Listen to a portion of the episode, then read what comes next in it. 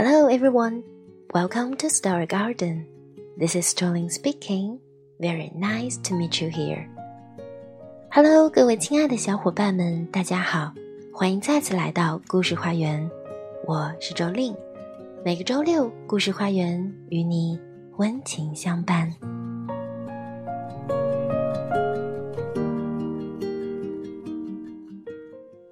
今天。仍旧是要和大家来讲述小象和小猪这对好朋友的故事。小猪收到了派对的邀请函，兴奋地邀请小象一同前往。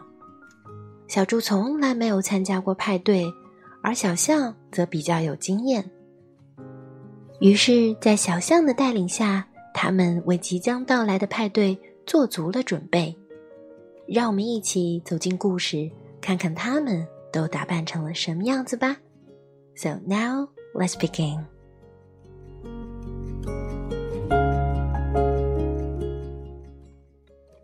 Gerald, look, look! I'm invited to a party. Cool. It's cool. Will you go with me? I have never been to a party. I will go with you. I know parties. Party, party, party, party. Wait, what if it's a fancy party? We must be ready. Really? I know parties. He know parties. Is this fancy? Very fancy. Party, party, party, party. Wait, what if it's a pool party? A fancy pool party? We must be ready. I know parties. He knows parties. How is this? We will make a splash. Party, party, party, party. Wait, what if it's a costume party? A fancy pool costume party? We must be ready. He had better know parties. Now, can we go to the party? Yes, now we are ready. Well, that's a surprise. You do know parties. Party, party, party.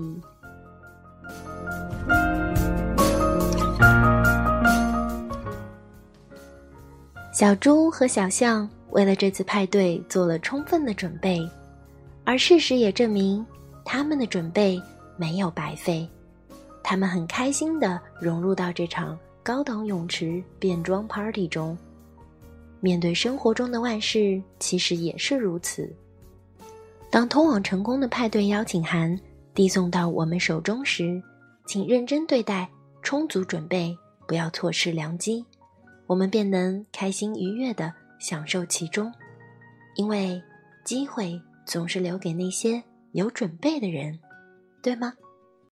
好了，以上就是今天节目的全部内容。感谢你的收听，欢迎关注微信公众号“辣妈英语秀”，收听更多精彩节目。See you next time，爱你的周令。